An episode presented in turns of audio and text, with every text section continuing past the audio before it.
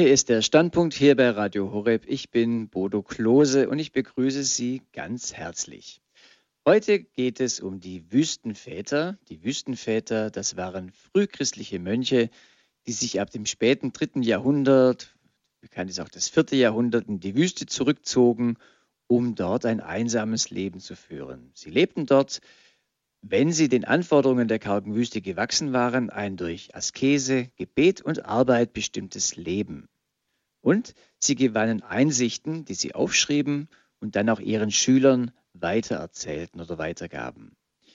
Diese sogenannten Apophthegmata, das sind Sinnsprüche, Anekdoten, kleine Erzählungen. Sie verbinden biblische Weisheit und menschliche Güte. Sie sind zeitlos und faszinieren die Menschen bis heute. Dr. Godehard Stadtmüller ist so jemand, den diese Apophthegmata faszinieren. Er bringt sie uns hier bei Radio Horeb in einer ganzen Reihe von Sendungen näher und so laden wir Sie heute Abend ein, sich mit ihm und uns auf diese Reise zu machen, einer Annäherung an die Kirchenväter. Dr. Stadtmüller ist Facharzt für Neurologie und er ist Psychotherapeut. Er praktiziert in Lindau am Bodensee und er ist uns nun zugeschaltet. Grüß Gott, Dr. Stadtmüller. Grüß Gott, Herr Klose. Grüß Gott an die Hörerinnen und Hörer. Dr. Stadtmüller, Sie empfehlen für diese persönliche Annäherung an die Wüstenväter ein Buch, und zwar das Buch von Bonifaz Miller. Es trägt den Titel Weisung der Väter, Apophthegmata Patrum. Es ist im Paulinus Verlag in Trier erschienen. Und es enthält die kompletten gesammelten Sprüche der Wüstenväter. Das ist eine Empfehlung von Ihnen, wenn man sich dem Thema annähern will. Man kann sich natürlich auch einfach unsere Sendungen anhören. Da findet auch diese Annäherung statt. Eine Frage hätte ich gleich zu Beginn der Sendung. Diese Sprüche der äh, Wüstenväter, sie werden ja nun seit um die 1600 Jahre weitergegeben und gelesen. Glauben Sie, dass das auch in 1600 Jahren noch der Fall sein wird. Also mal auf die Zukunft gesprochen. Sind die wirklich zeitlos? Ja, das glaube ich, ähm, weil sie, und das werden wir auch ähm, heute hoffentlich wieder mitbekommen, äh, weil sie quasi wie geschliffene Saphire oder Diamanten in perfekter Art Grundkonstellationen des menschlichen Weges, des spirituellen Weges äh, darstellen in ihrer Schwierigkeit und in ihrer Lösung. Und ähm,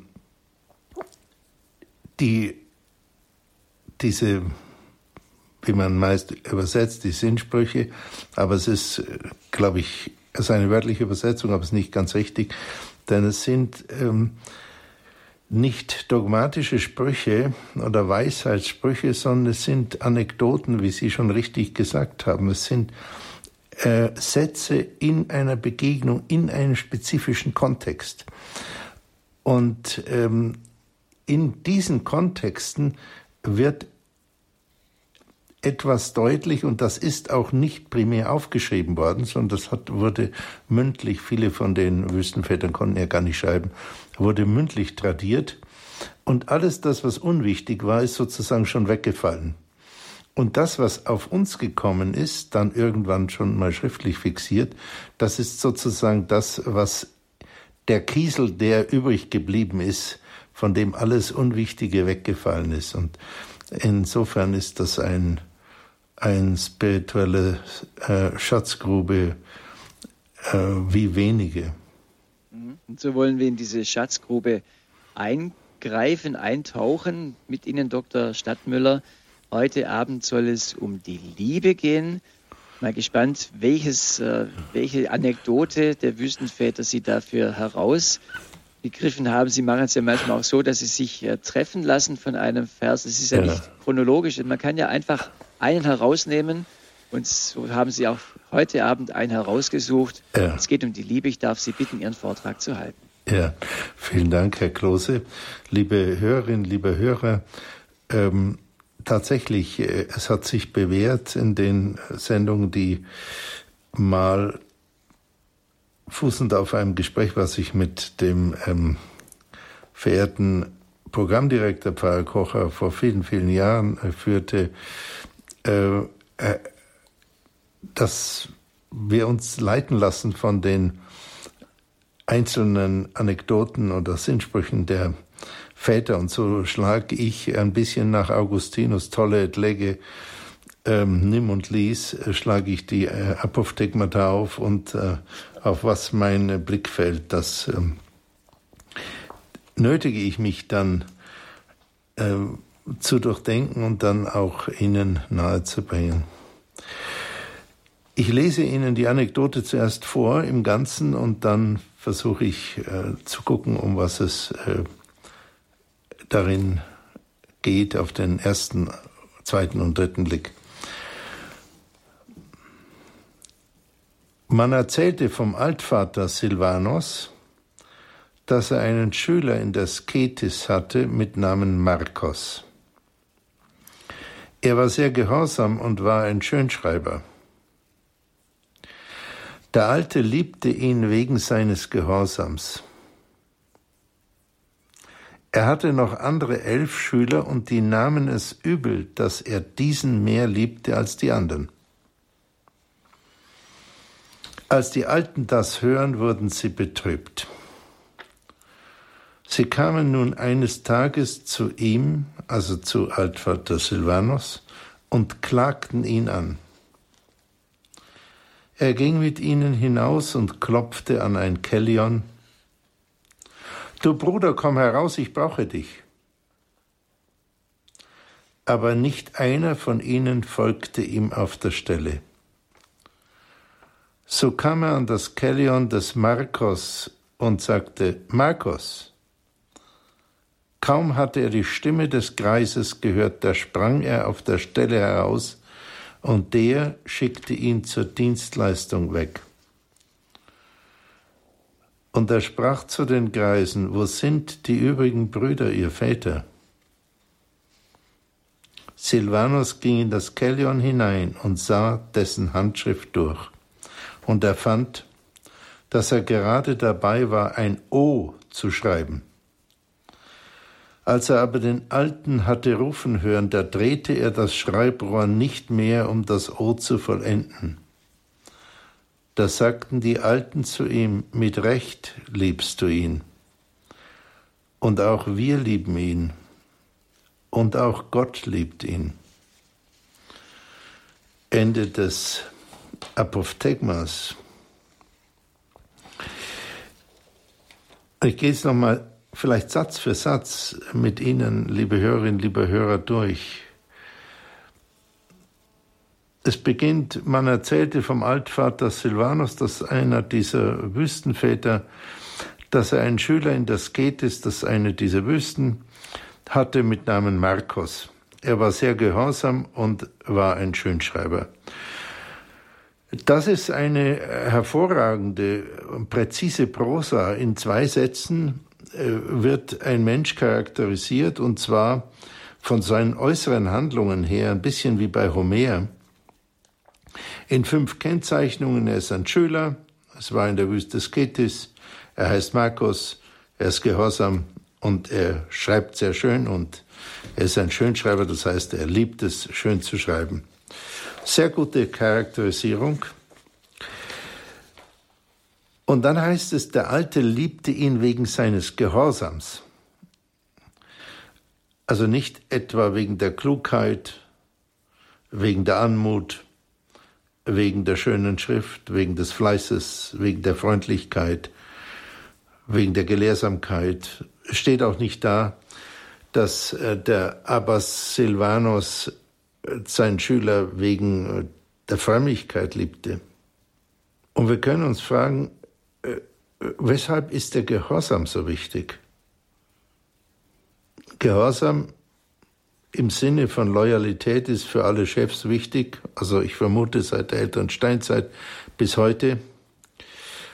Für alle Chefs ist es sehr wichtig, dass äh, die ihnen Nachgeordneten in gewisser Weise zuverlässig und ihnen auch loyal sind. Darüber hinaus ist äh, Gehorsam eine der drei Mönchstugenden neben den göttlichen und den Kardinaltugenden. Nämlich diese drei Mönchstugenden sind die Armut, Keuschheit und Gehorsam. soweit ich das sehe, gehen Armut und Keuschheit direkt auf den Hinweis von Jesus Christus an den reichen Jüngling zurück. Sie kennen die Geschichte vom reichen Jüngling. Der reiche Jüngling fragte Jesus, was er tun soll, und Jesus antwortet ihm, er soll die Gebote Gottes halten, wie Moses sie vom Berg Sinai mitgebracht hatte. Das ist die Antwort von Jesus. Und der Jüngling sagt aber verblüffenderweise, wer kann das schon von sich sagen, das alles habe ich von Jugend auf getan. Und daraufhin gibt, erst daraufhin gibt Jesus ihm die zweite Antwort. Und die heißt, willst du aber vollkommen sein, so verlasse Vater und Mutter und so weiter und folge mir nach und gib auch deinen Besitz weg. Und da drehte sich der Jüngling dann ab, weil er sehr reich war und es war zu schwer für ihn. Also hier in der zweiten Antwort von Jesus steckt, glaube ich, Keuschheit und Armut als Wege zur Vollkommenheit. Und das haben äh, die Einsiedler schon zur, kurz nach der Zeit der Apostel und dann die ersten Mönche äh, dann versucht auch äh, zu tun in der Nachfolge von Jesus, der ja auch in die Wüste gegangen ist und von äh, Johannes dem Täufer. Gut, soweit ähm, Keuschert und Armut verpflichtend für die Mönche ist verständlich daraus, aber warum Gehorsam? Jesus selbst fordert von seinen Jüngern, soweit ich sehe, nicht dauernd Gehorsam gegenüber sich. Also ich lese das aus dem Neuen Testament nicht heraus, dass er dauernd äh, Gehorsam einfordert gegenüber sich. Er fordert aber Gehorsam gegenüber dem göttlichen Vater. Und das ist sogar eine Bitte im Gebet des Herrn, nämlich dein Wille geschehe. Dein Wille geschehe und in der ganz heftigen Form am Ölberg nicht mein Wille geschehe, sondern der deine. Also die Überantwortung des eigenen Willens an den Willen Gottes.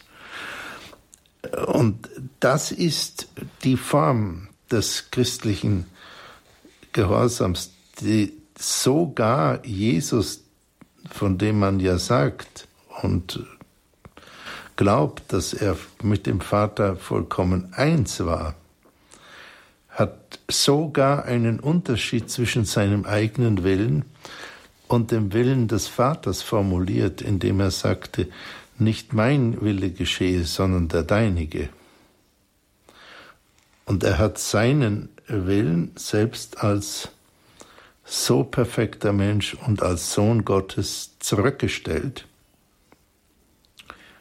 gegenüber dem Willen des Vaters. Und, und das war für ihn eine Kernaussage, dein Wille geschehe. Das ist der Gehorsam gegenüber dem allmächtigen Gott, sofern wir seinen Willen ähm, wahrnehmen können. Im Mönchtum aber bezieht sich der Gehorsam auf den Ordensoberen. Dies war in dem frühen Mönchtum so und wird ausgesprochen ganz stark in der Regel des heiligen Benedikt der das sehr betont und bis heute ist das verpflichtend für den größten Orden ähm, des, der katholischen Kirche, den Benediktinern. Es bleibt aber die Frage, warum Gehorsam? Die Idee ist offenbar, dass im Willen äh, des oder der Oberen der Wille Gottes offenbar werde. Das mutet uns heute ziemlich seltsam an. woher soll der Wille Gottes in jedem Fall im Willen des oder im Befehl des Oberen deutlich werden? Ich habe das nochmal nachgelesen in der Regel des heiligen Benedikts im fünften Kapitel. Der fünfte Kapitel geht aus, ausschließlich um Gehorsam. Und da heißt es, ich zitiere Ihnen das, das ist der Anfang des fünften Kapitels. Und das ist äh, sehr klar vom heiligen Benedikt. Jetzt kommt das Zitat, der erste Schritt zur Demut ist Gehorsam ohne Zögern. Da haben wir es. Er ist die Haltung derer, denen die Liebe zu Christus über alles geht. Wegen des heiligen Dienstes, den sie gelobt haben, oder aus Furcht vor der Hölle, oder wegen der Herrlichkeit des ewigen Lebens, darf es für sie nach einem Befehl des Oberen kein Zögern geben, sondern sie erfüllen den Auftrag sofort, als käme er von Gott. Von ihnen sagt der Herr, aufs erste Hören hin gehorcht er mir. Daher verlassen Mönche sofort, was ihnen gerade wichtig ist, und geben den Eigenwillen auf. Das ist ein Zitat jetzt aus der Regel des heiligen Benedikt. Und ähm, Benedikt steht ja in der Tradition der bösten Väter, die in den zwei Jahrhunderten, kann man sagen, vor ihm schon da waren und begonnen haben, das Mönchtum auszuformen. Aber was sollen wir heute mit einem solchen Gehorsam anfangen? Er erscheint uns, wohl vielen jedenfalls, unkritisch und fragwürdig, verfühle geradezu abzulehnen als Kadavergehorsam, der automatische Gehorsam gegenüber einem Fortgesetzten. Das heißt, jede Kritik ähm, an der Garderobe abgeben. Ja, und tatsächlich ist der Gehorsam etwas sehr Problematisches. Lassen Sie mich extreme Beispiele herausgreifen, an denen die Schwierigkeit deutlich werden kann, wem und wann welcher Gehorsam geschuldet wird oder mit den Worten der Wüstenväter die Unterscheidung der Geister.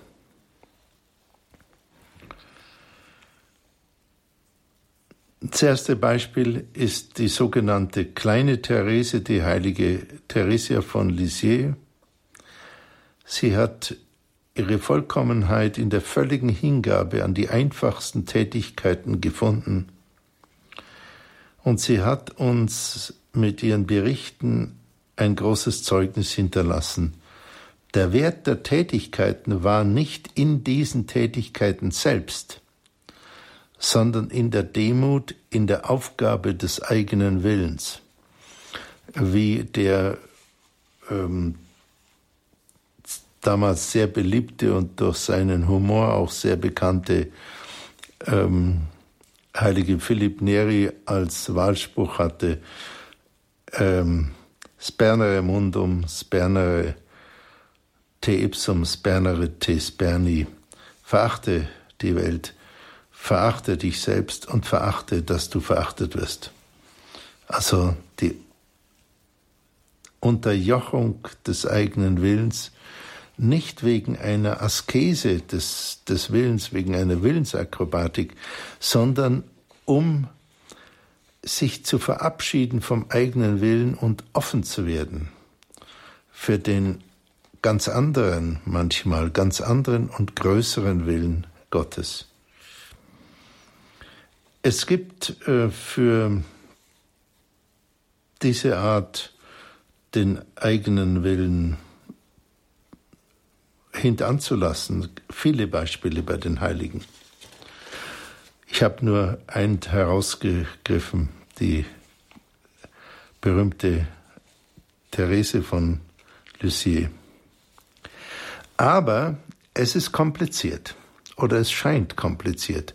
Es gibt auch den Ungehorsam gegenüber der Obrigkeit bei den Heiligen. Auch den heroischen Ungehorsam sogar unter Lebensgefahr. Die heilig gesprochenen Pater Rupert Meyer aus München und Bischof von Galen aus Münster haben nicht abgelassen, gegen die verwerflichen Doktrinen und Handlungen des nationalsozialistischen Regimes ihre Stimme laut und eindeutig zu erheben. Es gibt viele Beispiele solchen heroischen Ungehorsams, wie im frühen Christentum, als etliche Christen getötet wurden, da sie sich weigerten, zu Heidengöttern zu beten, zum Beispiel der heilige Donatus, der in Arezzo verehrt wurde und viele, viele, viele andere.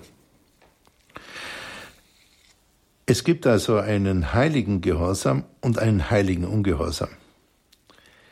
Was verbindet den heiligen Gehorsam und den heiligen Ungehorsam? Da machen wir vielleicht ein bisschen äh, Pause mit einer kleinen Musikeinlage und äh, dann mm, lade ich Sie ein, ein wenig darüber nachzudenken.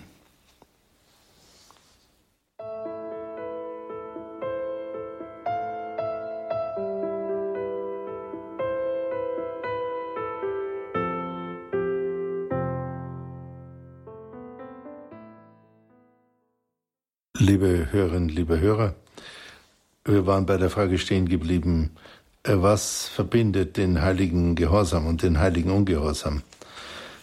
Und die Antwort ist, äh, beide verbindet, dass sie gehorsam gegenüber Gott sind. Und insoweit der Obere den Willen Gottes verkörpert, gilt ihm der Gehorsam und wird zu einem Weg, den Eigenwillen zu verlassen, demütig zu werden und den Willen Gottes allmählich zu erfahren.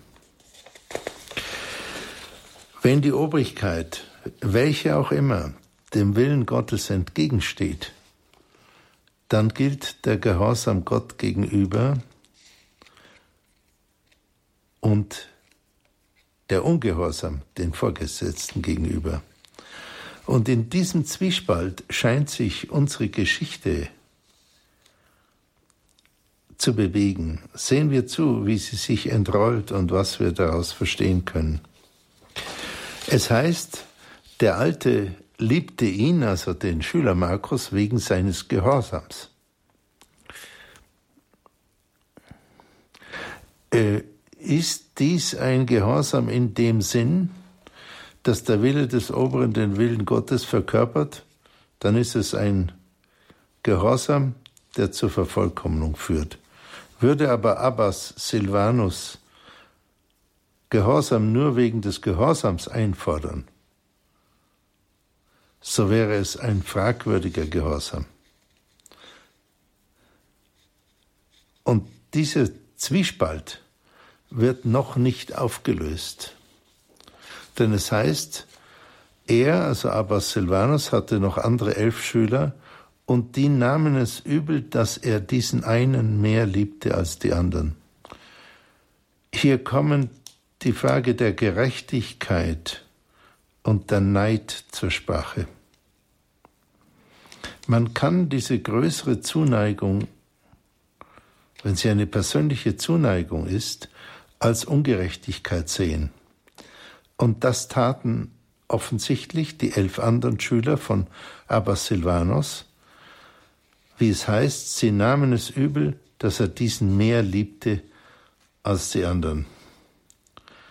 Dieser Neid, dass einer mehr Besitz, bessere Aufgaben, mehr Ehre, mehr Liebe erhält, ist menschlich. Er war in menschlichen Gemeinschaften immer so. Auch in Klöstern gibt es das, in alten und neuen, auch im Vatikan. Benedikt XVI. sagt in seinem letzten Buch darüber, man weiß, wie es unter Menschen ist. Und es gilt im Vatikan, das gilt in Klöstern. Und es war auch bei den Wüstenvätern so. Und das Schöne an diesen äh, und das Bedeutende an diesen Aussprüchen und Anekdoten der Wüstenväter ist, dass sie nicht abgehoben ein Ideal darstellen, Das wäre ja auch gar nicht so interessant, das können wir alle formulieren, sondern dass sie zeigen, wie es in einer spezifischen Situation ist und was eine Lösung ist. Und die Frage, die wir uns stellen können, ist, war es nur der Neid der anderen elf Schüler? War es nicht auch wirklich ungerecht vom Abbas Silvanus, dass er einen, weil der ähm, vielleicht gehorsamer war, ähm, vorzog, ihn, wie es heißt, mehr liebte? Und das ist eine richtige Frage, auf die auch die anderen Wüsterväter eine Reaktion zeigten. Der Unmut dieser elf anderen Schüler kam offenbar anderen älteren Mönchen zu Ohren, denn es heißt, als die Alten das hörten, wurden sie betrübt. Sie kamen nun eines Tages zu ihm, zu Abbas Silvanus, und klagten ihm an. Das Mönchtum war bei den Wüstenvätern nicht so gleich strikt geordnet, sondern es gab die älteren Mönche, die sogenannten Geronten, die länger im Ordens- oder Einsiedlerleben geübt waren, und die Jüngeren, die von ihnen diese Form des Lebens lernten und vor allem in ihrer spirituellen Entwicklung unterstützt wurden. Die Wüstenväter sind besonders als Seelenführer berühmt und ihre sogenannten Lehrsprüche sind Begebenheiten, die zeigen, wie die Wüstenväter Seelen führten und die Geister unterscheiden konnten. In dem Fall, dass es zu Missständen und kritikwürdigem Verhalten kam, suchte ein Rat der älteren Mönche, wie in unserem Fall, eine Lösung zu finden und gegebenenfalls einen Missstand zu ändern. Dies heißt bei den Mönchen Correctio Confraterna, die brüderliche Zurechtweisung. So kamen die Alten zu Abbas Silvanus und klagten ihn an. Sie äußerten ihre Kritik. In unserer Geschichte hatten die Alten von den Schülern vernommen, dass Silvanus den Schüler Markus mehr liebte und das wäre eine Ungerechtigkeit, wenn es Ausdruck einer größeren Sympathie wäre. Und deshalb klagten sie Silvanus an, und wenn es so gewesen wäre, hätten sie damit recht gehabt. Und was macht aber Silvanus auf die Anklage hin? Typisch Wüstenväter, typisch Wüstenvater muss ich wirklich sagen. Er rechtfertigt sich nicht. Er fragt nicht nach, er erklärt nicht und schon gar nicht diskutiert er, sondern ganz klassisch Wüstenvater, das werden wir in sehr vielen Anekdoten und Lehrsprüchen der Wüstenväter sehen, er handelt. Denn es heißt, er ging mit ihnen, also mit den anderen älteren Mönchen, die ihn angeklagt hatten, hinaus und klopfte an ein Kellion. Kellion ist die griechische Bezeichnung für Mönchzelle, lateinisch Cella, deutsch Zelle. Die lebten zum Teil in einzelnen Häuserchen, manche auch in Höhlen. Sie hatten aber eine Tür und äh, aber Silvanus ging mit den älteren Mönchen, die ihn angeklagt hatten, hinaus und klopfte an ein Kellion und sagte, du Bruder, komm heraus, ich brauche dich. Aber nicht einer von ihnen folgte ihm auf der Stelle. Aber Silvanus bittet um Unterstützung. Er sagt, ich brauche dich jetzt.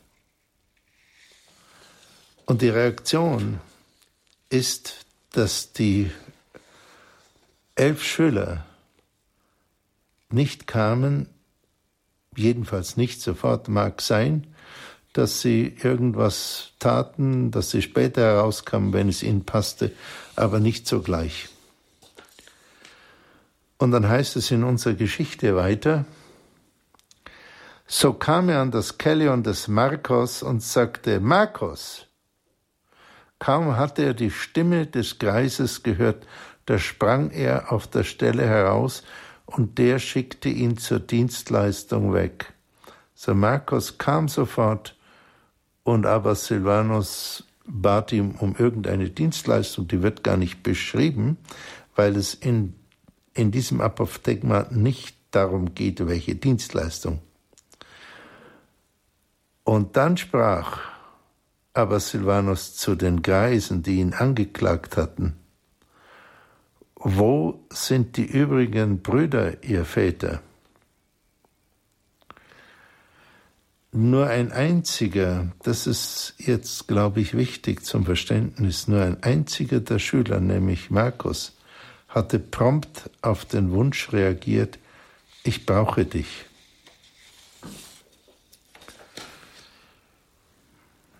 Und es heißt weiter, Silvanus ging in das Kellion hinein und sah dessen Handschrift durch. Das war wahrscheinlich relativ üblich bei den Wüstenvätern, dass die Privatsphäre zwischen Abt und Schülern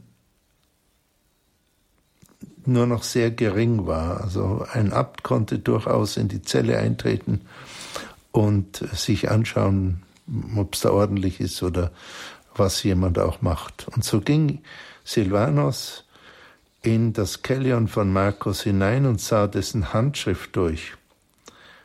Wir haben gehört, dass er ein Schönschreiber war, Markus. Und er fand, dass Markus gerade dabei war, ein O zu schreiben. Als er aber den Alten hatte rufen hören, da drehte er das Schreibrohr nicht mehr, um das O zu vollenden. Damit wird deutlich, wie sehr Markus alles stehen und liegen ließ, auch das, was er als Schönschreiber besonders gern tat, seine Lieblingsbeschäftigung, und dem Ruf folgte. Und als die anderen Alten, die aber Silvanus angeklagt hatten, weil sie gehört hatten, dass er den Schüler Markus mehr liebte und vorzog. Als sie das sahen, da sagten die Alten zu ihm, mit Recht liebst du ihn, und auch wir lieben ihn, und auch Gott liebt ihn. Starke Aussage. Sie gaben zu, dass die Anklage nicht rechtens war. Und warum ist sie nicht rechtens? Wenn wir das nicht verstehen, äh, verstehen wir die Anekdote nicht. Wenn wir dabei stehen bleiben, dass ein Schüler mehr geliebt wurde als die anderen und dass das ja auch ungerecht erscheinen mag, äh, dann haben wir die Anekdote, hätten wir die Anekdote nicht verstanden. Und wir würden dann schwerlich verstehen, warum die Alten ihre Klage zurückzogen und im Gegenteil aber Silvanus Recht gaben und sagten, mit Recht liebst du ihn und auch wir lieben ihn. Also sie sind eingeschwungen, sie schwingen ein auf die Position von Abbas Silvanus. Und mehr noch, sie sagten, und auch Gott liebt ihn. Und der Grund ist, weil sie sahen, dass Abbas Silvanus den Markus nicht aus Sympathie stärker liebte, sondern weil Markus dem Aufruf Ich brauche dich, also auf die Bitte um Unterstützung sofort reagierte. Und damit hat er das getan, was Christus eigentlich will, dass wir in einer Notlage bereit sind, rasch zu helfen. Und Silvanus hat, um die anderen Elternmönche zu überzeugen, gezeigt, wie es um die Einzelnen steht. Und als Silvanus gezeigt hatte, weshalb er den Markus stärker liebt, nämlich wegen dieser, dessen höherer Vollkommenheit und dessen größerer Nähe in der Nachfolge Christi an diesem Punkt waren die anderen Geron, die anderen alten Mönche überzeugt und sagten sogar, Gott liebt ihn, denn die Auffassung ist aus dem Neuen Testament, dass Gott den liebt, der sich bereitwillig hingibt. Das war paradox äh, in der Menschheitsgeschichte und das wird immer paradox bleiben. Wer sein Leben hingibt um meinetwillen, sagt Jesus Christus, der wird es gewinnen. Und wer sein Leben behält, wer es an sich nimmt, wer es festhält, der wird es verlieren. Und wenn Sie heute in Ihrer Umgebung, in die größere Welt, in die kleinere Welt schauen, dann ist es genauso paradox und grundstürzend, wie es zur Zeit Jesu war und wie es zur Zeit der Wüstenväter war und wie es äh, um das Jahrtausend war und vor 100 Jahren und gestern und heute.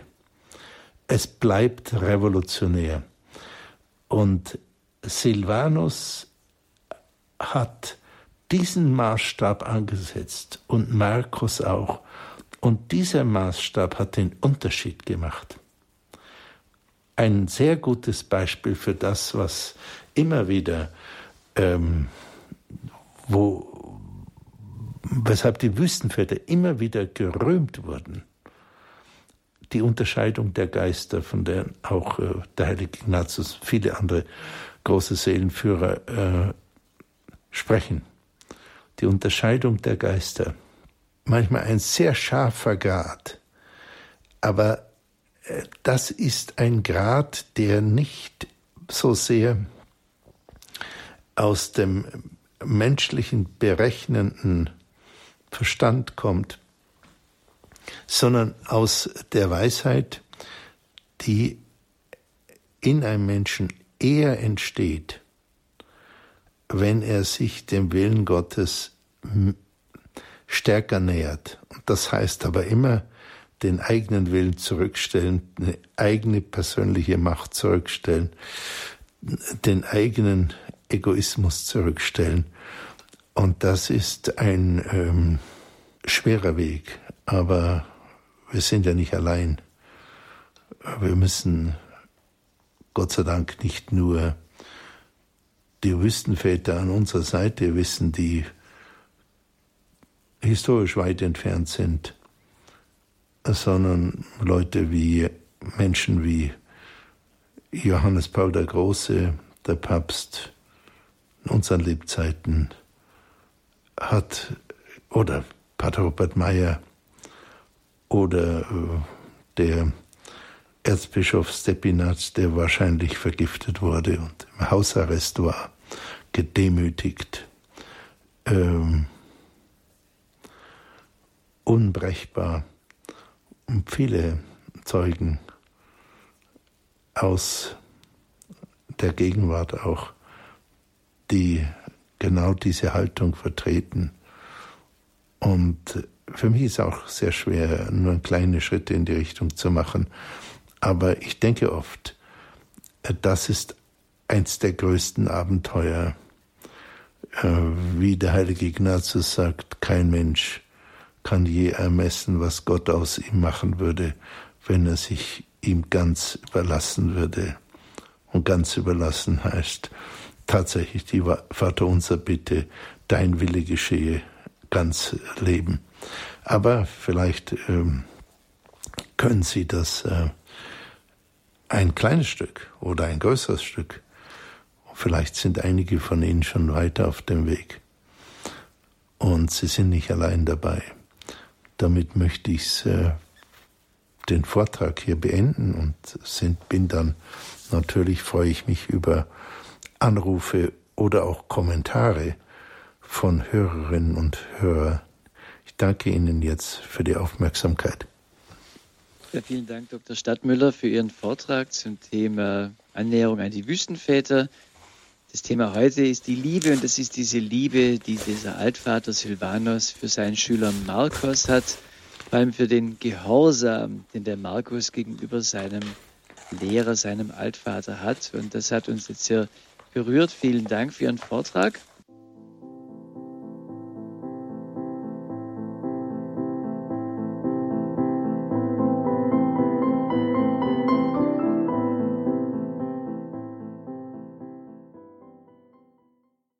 Sie hören den Standpunkt bei Radio Horeb. Ich bin Bodo Klose und ich bin heute Abend im Gespräch mit Dr. Godehard Stadtmüller. Er ist Facharzt für Neurologie und Psychotherapeut, kommt aus Lindau und er hat uns über die Wüstenväter erzählt. Er bringt uns in diese Wüstenväter in einer ganzen Reihe von Sendungen hier beim Standpunkt näher.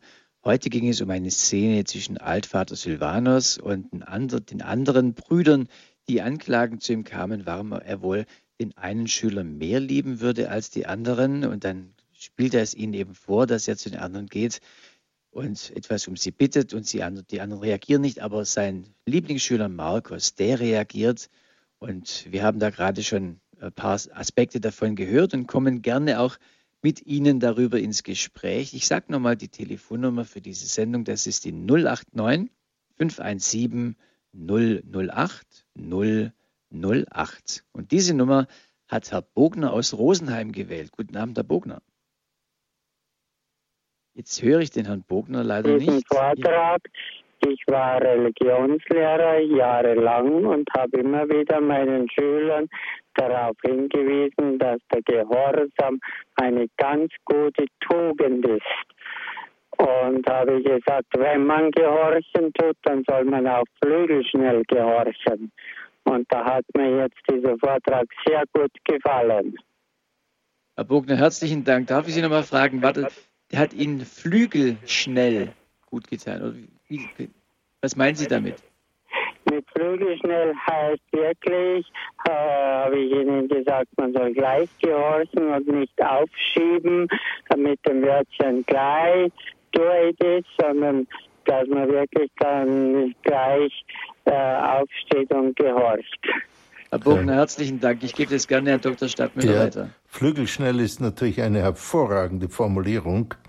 Ähm, und äh, ich war, es gibt ja eine Kartause in Deutschland, äh, die war früher äh, irgendwo in der Nähe von Düsseldorf und dann ist dieser Flughafen war dann zu laut, dann mussten die sich überlegen, wie sie die Kartause verlegen und das war sehr schwierig. Jedenfalls ist sie, glaube ich, in den 60er Jahren verlegt worden in das Allgäu und ist jetzt äh, bei Bad Wurzach äh, kaum zu finden, so ein ganz kleiner Wegweiser zur Kartause Talacker.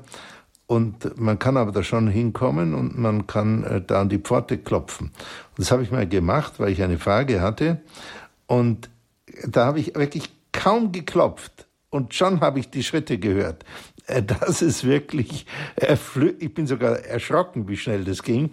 Das ist wirklich flügelschnell.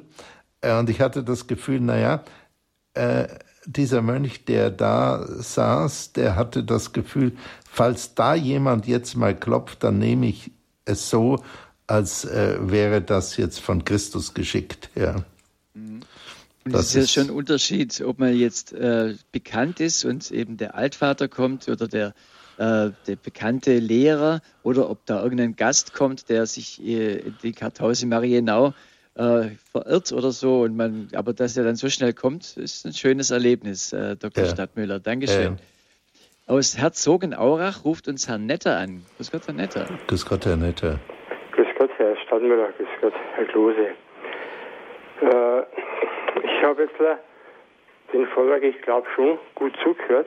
Ja, Und jetzt habe ich eine Frage, Herr Stadtmüller. ja, Heute kommt ja oft in Gesprächen von der Liebe Gottes zu uns, nicht unbedingt die Liebe von uns zu, den, zu Gott, sondern Gottes Liebe versteht man halt als die Liebe Gottes zu uns oft ja, und nicht mehr den umgekehrten Weg.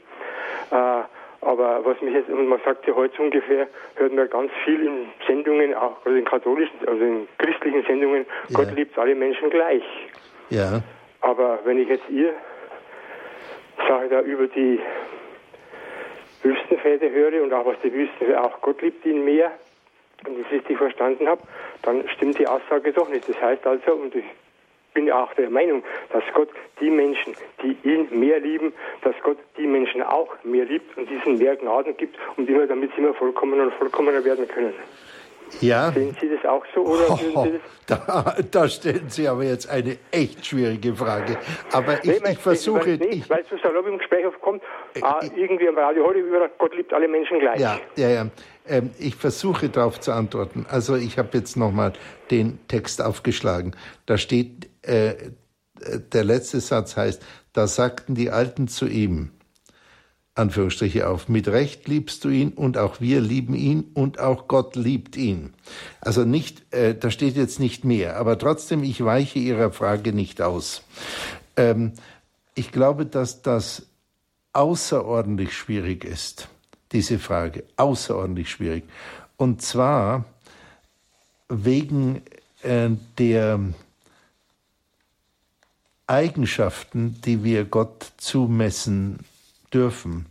Das ist einmal die Allmacht und das ist einmal die vollkommene Liebe und das ist einmal die vollkommene Güte. Und ähm, das, das ist wirklich eine außerordentlich schwierige Frage. Ich möchte sie mal so sehen.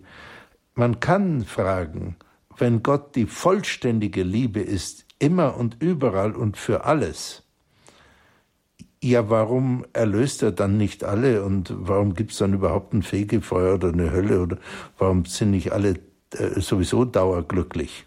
Hm? Und äh, äh, weil er doch die Liebe ist und er ist allmächtig, also er könnte es. Stimmt. Aber er hat uns die Freiheit geschenkt.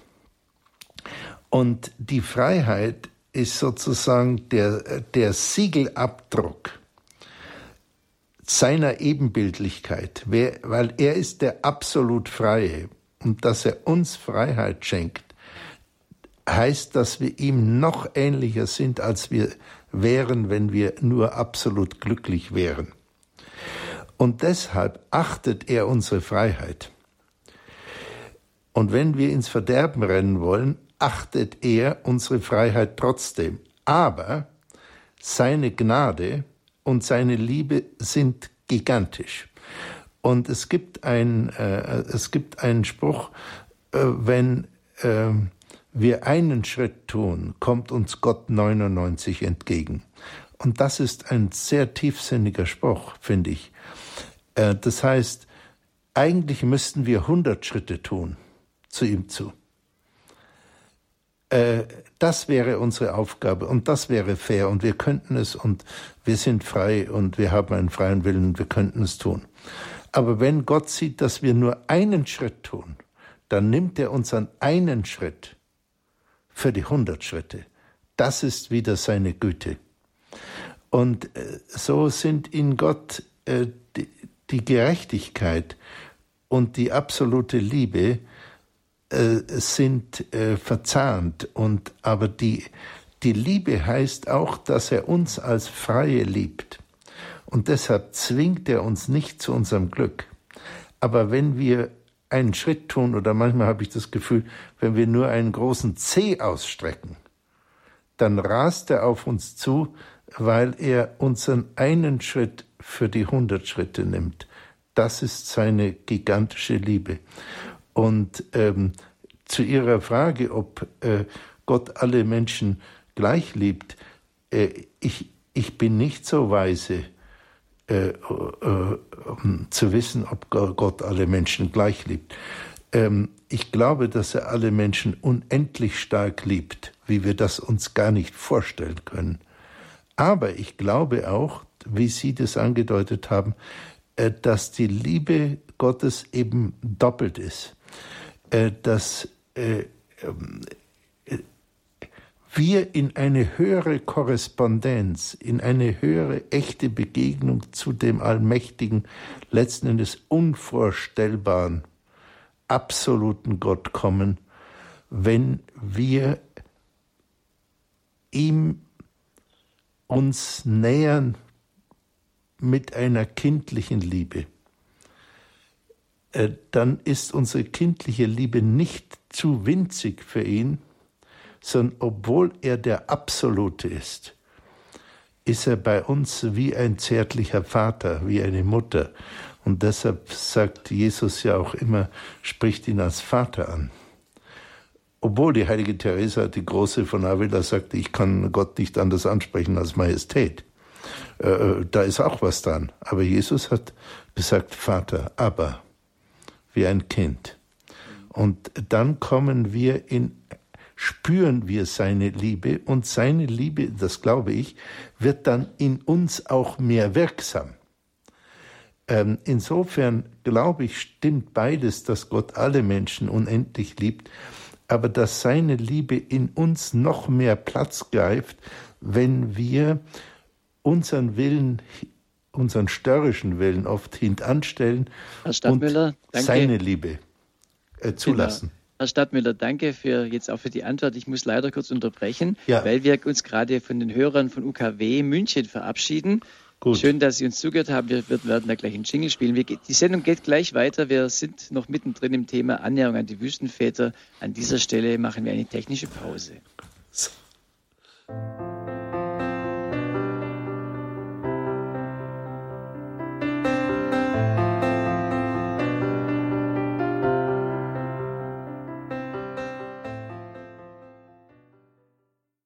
Eine Annäherung an die Wüstenväter, das unternehmen wir heute beim Standpunkt. Das unternimmt vor allem Dr. Godehard Stadtmüller. Er ist Facharzt für Neurologie und Psychotherapeut aus Lindau. Mein Name ist Bodo Klose und ich führe Sie durch diese Sendung. Und Herr Netter aus, äh, ähm, weiß, weiß, gar nicht mehr, wo Sie her anrufen, Herr Netter, aus Herzogen auch, Entschuldigung, ja. Äh, Sie haben gerade diese starke Frage gestellt, wie es mit der Liebe Gottes ist. Und äh, Dr. Stadtmüller hat einen äh, verlängerten Versuch gegeben, darauf zu antworten. Es ist natürlich schon eine sehr theologische Frage, die äh, ja, äh, wie geht es Ihnen mit der Antwort? Annette? Okay, der hat, Entschuldigung, dann haben wir jetzt äh, die Leitung gerade uns hm. gegenseitig überlappt. Okay, ich hätte gedacht, vielleicht macht es noch Sinn, ihn nochmal reinzunehmen, denn wir, wir besprechen uns hier über, über Standpunkte und Herr, Herr Stadtmüller, ich fand es sehr schön, wie Sie gesagt haben, Gottes Liebe ist unendlich und äh, sie trifft äh, jeden Menschen. Aber ich denke mal, bei uns Menschen ist es halt so, wir können ja leider nicht unendlich lieben. Und da kommt ja auch was Menschliches rüber, wenn Altvater Silvanus eben schon äh, merkt, wie unterschiedlich er äh, auch die Brüder empfindet. Natürlich sollten wir als Menschen alle Menschen gleich lieben, aber er mag halt an dem Markus Nein. vor allem diesen. Nein, diesen, leider nicht. Ja, äh, okay. Das ist nicht der Punkt gewesen. Das habe ich versucht im Vortrag zu sagen. Ja. Wäre es nur ein Mehr an Sympathie gewesen, dann hätten die anderen Altväter recht gehabt, als sie ihn anklagten. Das ist ja genau der Witz in der okay. Geschichte. Okay. Äh, sondern, äh, aber Silvanus hat äh, genau gezeigt durch die Handlung, dass er den Markus nicht mehr mag aus Sympathie, sondern weil dieser näher an der Nachfolge Christi ist. Wegen des Gehorsams. Ja, wegen der Promptheit des Gehorsams, also der Flügelschnellen, wenn ich nochmal den Hörer hier zitieren darf. Das war ein sehr schöner Spruch, ja. Ja. Mhm. Ich würde gerne weitere Hörer in die Sendung mit reinnehmen. Und jetzt bin ich nicht ganz sicher, ob wir einen Hörer aus Heidenheim oder die Frau Meißner aus Heidelberg drin haben. Wer ist denn als nächstes Heidenheim. Dran? Ja, Heidenheim. Grüß Gott. Ja, grüß Gott. grüß Gott. Nennen Sie mich einfach Josef. Grüß ja. Gott, Josef. Herr Stadtmüller, ich freue mich, dass ich mit Ihnen auf diese Art und Weise mal in Kontakt kommen kann. Das freut mich. Ich habe schon mehrere Vorträge über die Wüstenväter von Ihnen gehört oh. und vor allem einen über den heiligen äh, äh, äh, am 17. Januar, die, Johanna, wie heißt der jetzt wieder? Am 17. Januar ob Sie noch wissen, Herr Stadtmüller, welchen Heiligen Sie am 17. Januar dran hatten, weiß äh, ich auch das, nicht. Das äh, bin ich jetzt nicht sicher. Antonius, der Antonius der Wüstenvater. Ja, der Antonius der Große, ja. Weil ich an diesem Tag geboren bin. Und darum war der Vortrag sehr interessant. Der ja. stellte ja der Antonius die Frage an den lieben Gott, warum, warum so viel Ungerechtigkeit? Und wo er dann als Antwort bekommt, äh, achte auf dich selbst. Ja. So ungefähr. Aber ja. Ich habe eine andere Frage. Ja. Ich lese zurzeit ein Buch, das heißt Das Leben im Reich des göttlichen Willens. Und Aha. zwar von Manfred Anders. Mhm. Eine Einführung in die Schriften der Dienerin Gottes Luisa Picarelta. Aha. Das ist sehr interessant. Die schreibt und empfiehlt, man soll doch in seinem Leben, in seinem Alltag immer mit dem Willen Gottes gehen, den anrufen, komm, wenn du jetzt irgendwo hingehst oder was unternimmst. Ja. Der Wille Gottes, komm mit, begleite mich und beschütze mich. Ich habe das in letzter Zeit, weil ich dieses Buch sehr interessant finde, auch praktiziert. Ja. Und ich bin gut damit gefahren. Das glaube ich Ihnen. Ja. Das ist eine hervorragende Anregung. Ja. Äh, da heißt zum Beispiel hinten auf der letzten Seite, jeder Christ kennt das Vaterunser. Es ist das einzige Gebet, das Jesus seinen Jünger gelehrt hat.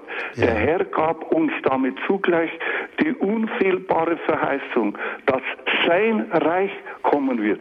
Und wir beten ja, dein Reich komme, dein Wille geschehe, wie ja. im Himmel, so auch auf Erden. Ja, lieber Josef, danke, dass Sie äh, das auch so äh, ansprechen. Dieses Gebet hat Dr. Stadtmüller ja auch schon in seinem Vortrag angesprochen. Dr. Stadtmüller, wie können wir jetzt so eine Brücke bauen von dem Willen Gottes äh, ganz erfüllen im Alltag, wie es jetzt äh, der Hörer gerade angesprochen hat, auch nochmal zu unserer Geschichte mit Altvater Silvanus mhm. und Markus. Ja, äh, also äh, wenn Sie das äh, mir erlauben, wie Sie das getan haben, Sie mit Josef anzureden, dann tue ich das gerne jetzt. Erstmal wollte ich mich bedanken für Ihre sehr freundlichen Worte und Sie haben ja nicht nur eine Frage gestellt, sondern Sie haben ein Zeugnis abgegeben. Das ist sehr wertvoll. Ein Zeugnis, wie Sie gefahren sind mit Ihrem nachhaltigen und ernsthaften Versuch, mit dem Willen Gottes zu gehen. Und ähm, äh, das ist ja auch die, die Botschaft ist, du bleibst nicht allein. Äh, egal wie unerleuchtet man das macht, das ist, das ist nicht der Punkt, wie, wie scharfsinnig wir sind, sondern der Punkt ist, ob wir es tun wie ein Kind mit reinem Herzen, den Vater bitten und dann wird der Vater uns nicht ähm, allein lassen. Äh, und das, das ist ein, eine, ein großes Geheimnis. Der Abstand zu Gott, zum Allmächtigen, ist immer unendlich. Seine Gewalt und seine Größe ist unvorstellbar immer. Und die Vorstellung, dass wir mit ihm befreundet sein dürfen, ist unter menschlichem Maßstab absurd. Aber äh, Jesus hat es klar gemacht, dass wir seine Kinder sind und dass wir zu ihm wie ein Kind rufen dürfen.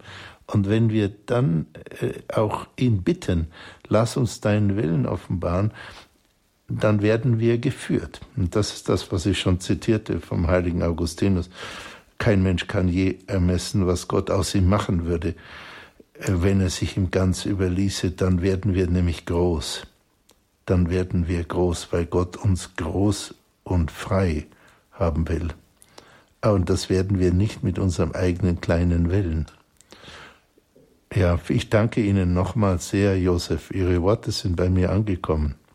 Auch ich bedanke mich herzlich für den Anruf und ich fand es jetzt auch schön zu spüren, dass auch Ihre Vorträge, Dr. Stadtmüller, gerade über die Wüstenväter regelmäßig gehört werden. Also wenn er vom Januar gesprochen hat und Sie machen das ja in loser Reihenfolge, aber dann doch äh, immer wieder. Schön, dass äh, unsere Hörer auch dann bewusst auch diese Sendungen, gerade auch über die Wüstenväter hören. Es lohnt sich, es sind große Schätze in diesen äh, Anekdoten, in diesen Geschichten, in diesen Sinnsprüchen der Wüstenväter drin. Und ja, wir sind darüber im Gespräch. Die Annäherung an die Wüstenväter läuft gerade. Und aus Heidelberg ruft uns Frau Meissner an. Grüß Gott, Frau Meissner. Hören Sie mich? Ich rufe nämlich mobil an. Ich weiß nicht, ja, wie der Empfang ich höre Sie gut. Okay, gut. Ähm, also erstmal Folgendes, vielleicht ganz kurz zu mir. Ich wollte mich auch mal ganz, an diesem Punkt ganz herzlich bedanken für das Programm des Radio Hore. Ich bin alleinstehend und ich genieße es auch nur. Es tut mir unglaublich gut. Ich habe jetzt auch ein DAB Plus Radio und wollte es einfach mal an dieser Stelle öffentlich sagen. Ich bin nämlich vom ursprünglich anderen Lager, also ursprünglich evangelisch, beziehungsweise bin jetzt frei ähm, evangelisch und höre trotzdem Ihren Sender sehr, sehr gerne. Mhm. Ähm, das ganz von weg. Jetzt zu der Liebe Gottes. Ich bin jetzt zehn Minuten schon in der Leitung, also es hat sich ein bisschen überholt, das Thema, aber ich wollte trotzdem zwei Fragen anmelden. Ja, bitte.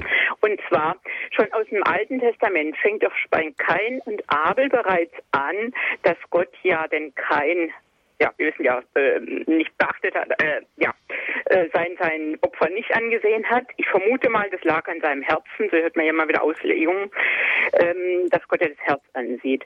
Und dann dieses große Beispiel mit Jakob habe ich geliebt, Esau aber habe ich gehasst. Wer sagt das?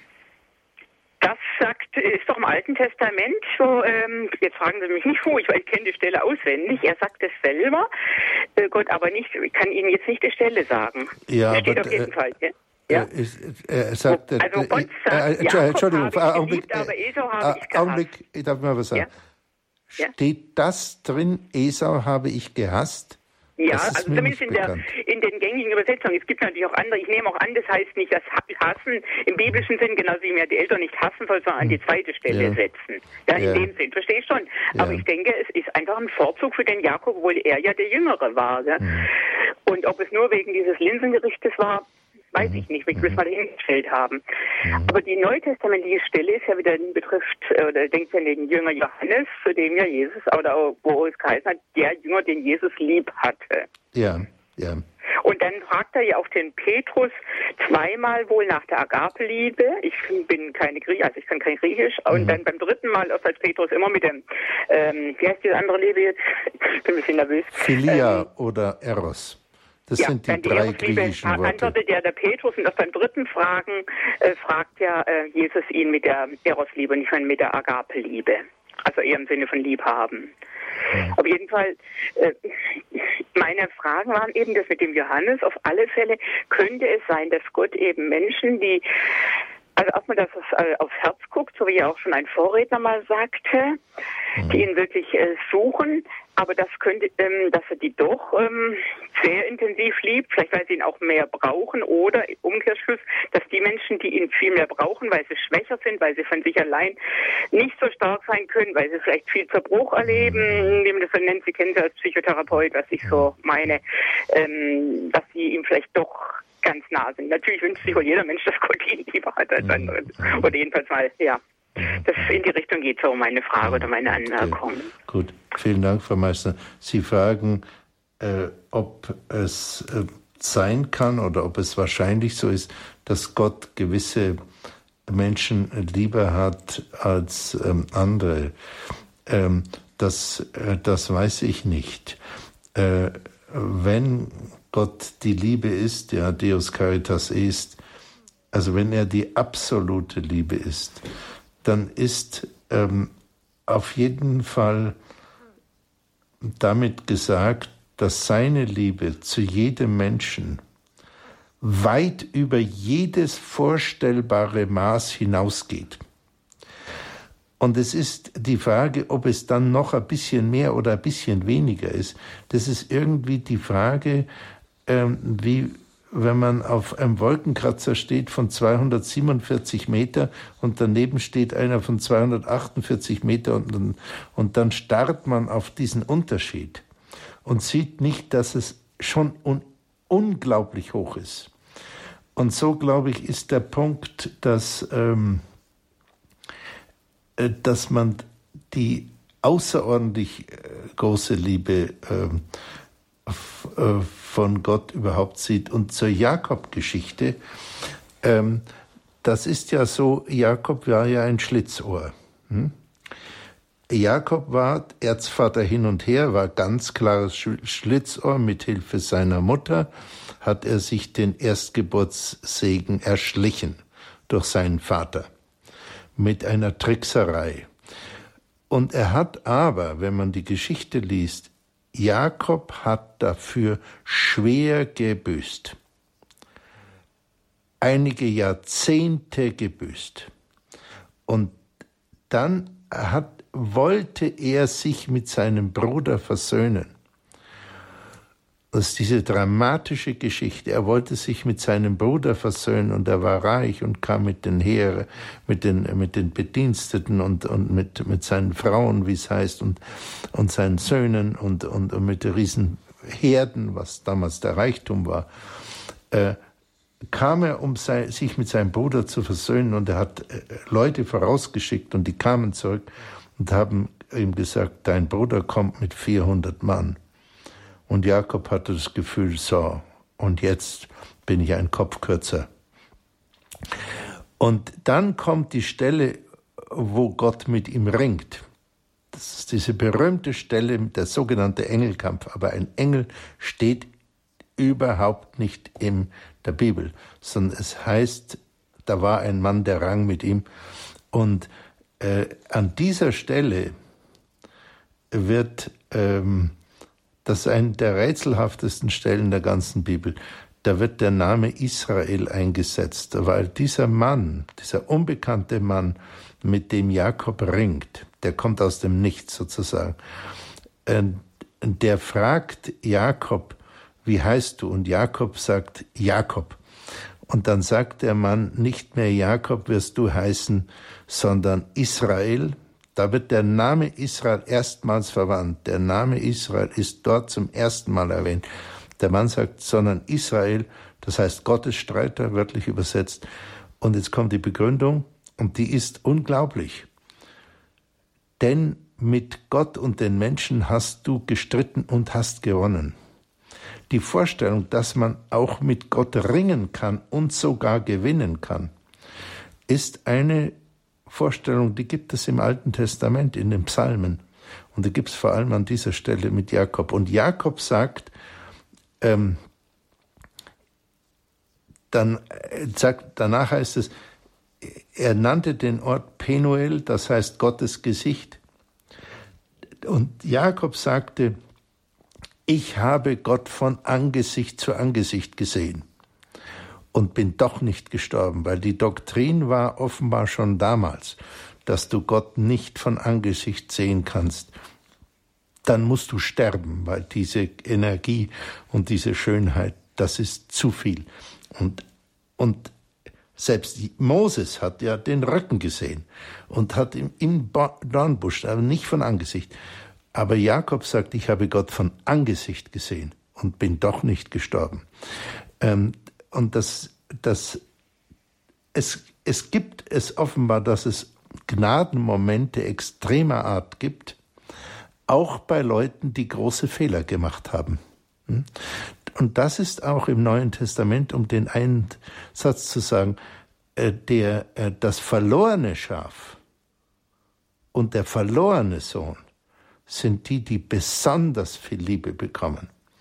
Aber der ältere Sohn, der immer richtig gehandelt hat, ist nicht einer, der keine Liebe bekommt, sondern der Vater sagt, du warst doch immer bei mir und du hast doch sowieso meinen Besitz. Hm. Und wir müssen dann nicht neidisch sein aufeinander. Und äh, außerdem können wir die Weisheit Gottes nicht im vollen Umfang ergründen. Das sind ein paar Gesichtspunkte mhm. dazu.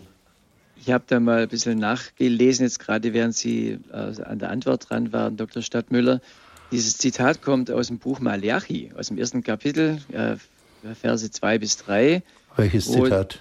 Äh, dieses Zitat vorhin von der Hörerin, dass äh, ich habe Jakob geliebt, Esau aber gehasst. Mhm. Und okay. Äh, es ist eine Stelle, wo eigentlich äh, die Menschen versuchen, Gott anzuklagen und gerade bei Gott eben so eine unterschiedliche Liebe zu sehen. Und er sagt ihnen dann, ihr versteht da was völlig falsch. Also die, Gott, die Liebe Gottes der Blick Gottes geht drüber hinaus und also das, man muss den, den gesamten Text lesen und wenn man nur jetzt diesen einen Vers rausnimmt, dann ist es mhm. missverständlich. Also, also in der in der in, in, ähm, in der Geschichte, also in Genesis, äh, bei der Jakobsgeschichte habe ich es nämlich nicht äh, im Kopf gehabt. Genau. Aber dann ist es Malachi. Buch ah, Malachi, ja. also wer es mal nachlesen will, ah, es, ist, äh, es ist eine Frage, die äh, Gott gestellt wird und wo er dann sagt, ihr müsst, äh, so, so denken die Menschen. Aber so mhm. denkt nicht Gott. Ah, okay. okay. gehen wir weiter in der Sendung. Das Danke. War, ja. danke für schnelle Recherchieren. Ja, also ich, ich hoffe, Und dass vielen so Dank, Frau Meissner. Mhm. Ja, das danke. war eine tiefe Frage. Okay, wir sind äh, mitten in der Sendung und hoffe, dass wir noch ein paar Hörer reinnehmen können. Äh, ich möchte als nächsten den Herrn Schröttke begrüßen. Grüß Gott. Grüß Gott, Herr Schröttke. Ja, grüß Gott und guten Abend. Herr Dr. Stadtmüller, Sie haben mir, als ich noch in Niedersachsen gewohnt, mit manchem Vortrag geholfen. Oh, das ich dann wieder einen Bogen gekriegt habe auf alte Sachen, die ich gelesen habe und die Bedrängnisse dann auch mal wieder anders sehen konnte, die ich hatte. Das freut und ich wollte mich jetzt in diesem Falle ein, ein etwas erläutern, weil ich war jetzt auf der Autobahn unterwegs und konnte diesen Vortrag im Radio hören. Mhm. Ähm, der Gottesfrage. Ich werfe das mal so rein, wie ich es denke. Gott liebt alle gleich und jeden besonders. Und das haben Sie ja schon gesagt mit dem äh, ähm, Ausspruch des heiligen Ignatius, wenn wir wüssten, also was Gott uns da äh, zugedacht hat, das sagt Jesus ja auch. Ähm, wenn wir wüssten, was Gott den zugeteilt hat, was der, der ihn liebt, Mhm. Ja, das ist ja schon ein besonderer Ausdruck der Gnade. Mhm. Ich kann es jetzt ja nur anreißen, weil ich verschiedene Gedanken reingeben muss. Das, mhm. das habe ich gerade eben jetzt gemerkt in der Frage mit der Gottesliebe. Das ist ja ein Absolutus, die Liebe Gottes zu uns und die Liebe Gottes, die wir zu ihm haben. Da habe ich lange drüber nachdenken müssen. Mhm. Und das ist ja das, wo er ähm, das mit den Talenten erläutert. Mhm, ja. Komm ein in die Liebe des Herrn. Ja. Und dann du wusstest ja, dass ich das bin. Also jeder wird gemessen nach dem Maßstab, den wir ihm selber zuteilen. Das mhm. ist dieser Punkt. Und, und äh, wenn wir ihm das auch zugestehen, sage ich, dann, dann kriegen wir das. Und wo ich gehe ich zurück zu dem, was ich eigentlich sagen wollte. Wenn wir statt Liebe Wohlwollen einsetzen oder Zuneigung, dann ist das dieser Punkt der, dem Jüngling mhm. also diesem nach den, bei den Altvätern gegeben ja. worden ist.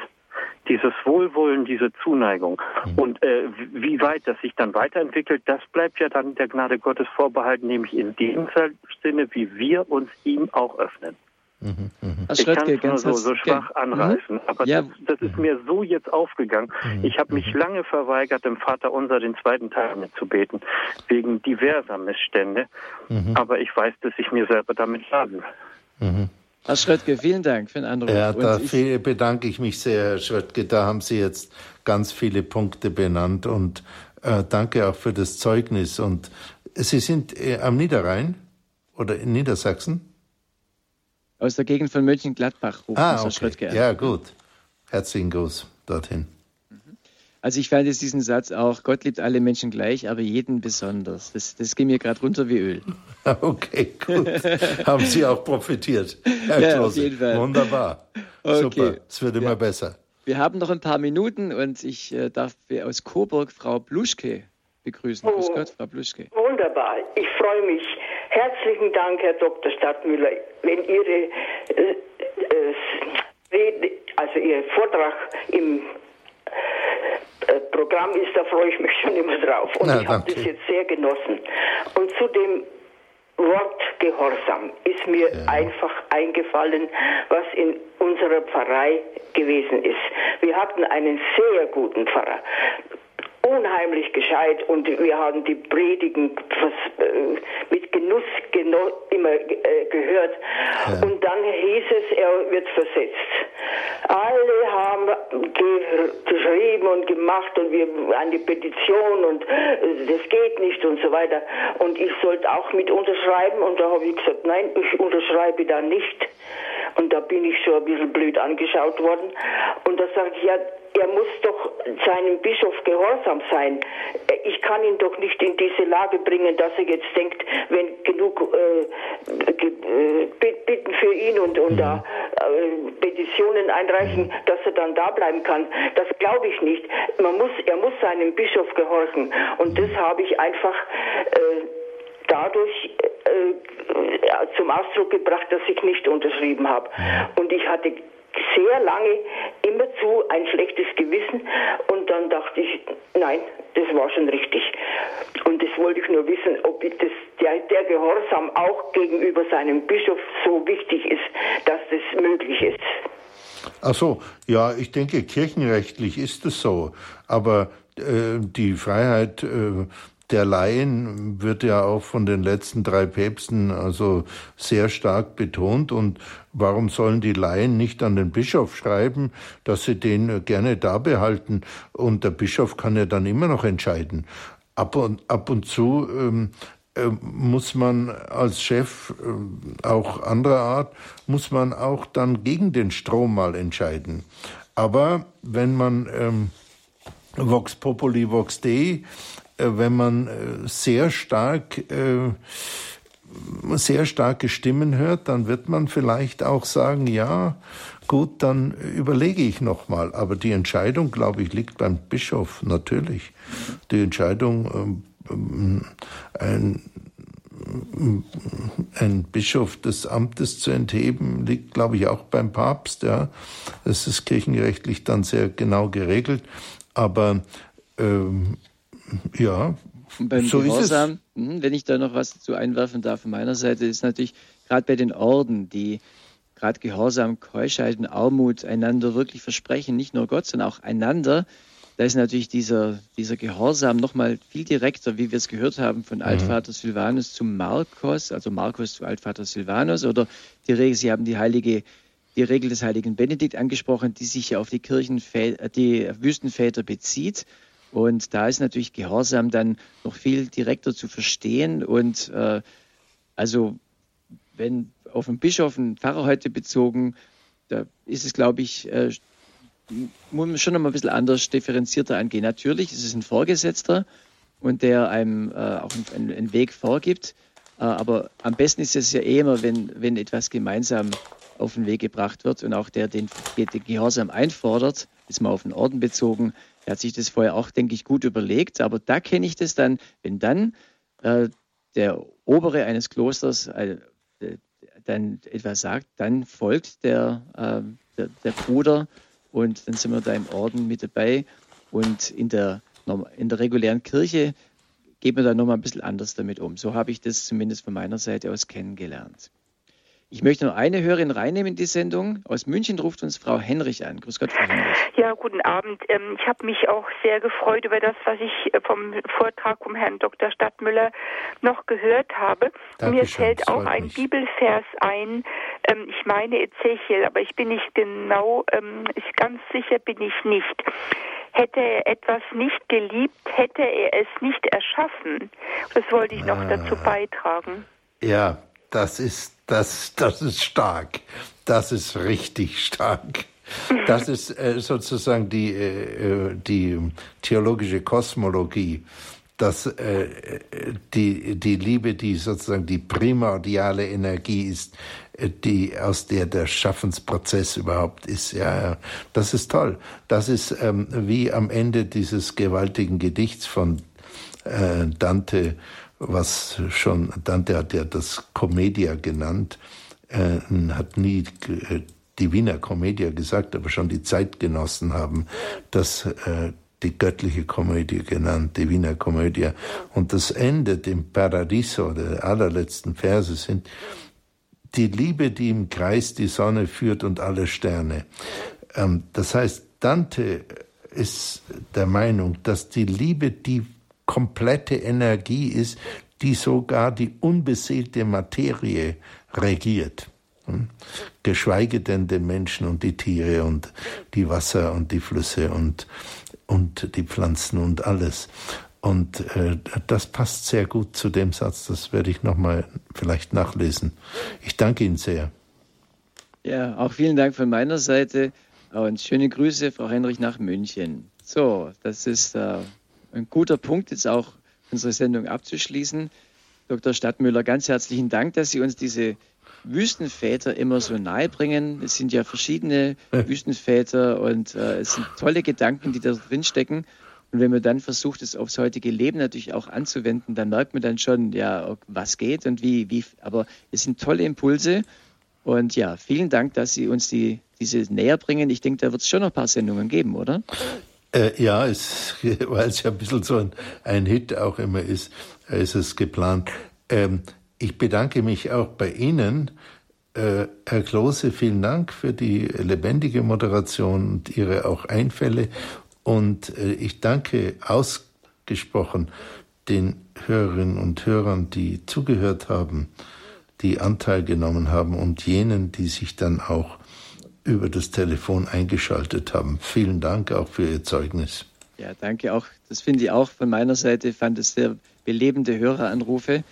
Ganz herzlichen Dank. Und ich möchte darauf hinweisen, liebe Hörer und Hörer, wenn Sie im Internet unter horeb.org unter Podcast aktuelle Sendemitschnitte ähm, reinhören in den Standpunkt, können Sie schauen. Es gibt ja schon viele Sendungen mit Dr. Stadtmüller. Da können Sie die einzelnen Sendungen nochmal nachhören. Auch die heutige Sendung wird reingestellt. Sie können sie dort nochmal nachhören und äh, natürlich im, im, Internet unter der Sendung des heutigen Tages auch zum Beispiel den Buchtipp äh, haben wir für Sie hinterlegt. Bonifaz Miller, Weisung der Väter äh, über die Wüstenväter und ihre Gedanken. Das sind alle äh, Sprüche, die die Wüstenväter ähm, hinterlassen haben, die überliefert wurden, über mündliche Tradierung, dann später aufgeschrieben, enthalten. Und äh, von daher können Sie gerne das im Internet nachrecherchieren unter dem Stichpunkt der heutigen Sendung. Wenn Ihnen das zu kompliziert ist im Internet, manche machen das ja ganz gerne, können Sie natürlich auch unter der Woche bei unserem Hörerservice anrufen. Der hat folgende Telefonnummer 08328 921 110. Und da bekommen Sie diese Information natürlich auch. Ja, vielen Dank fürs Zuhören. Ich fand es eine schöne, bereichernde Sendung am Sonntagabend. Und ja, ich hoffe, dass Sie auf dieser Spur der Wüstenväter sind denn da sind zeitlose Einsichten und Weisheiten drin, die auch unser heutiges Leben bereichern und wirklich auch vertiefen können. Und in diesem Sinne möchte ich mich von Ihnen verabschieden. Ihr Bodo Klose.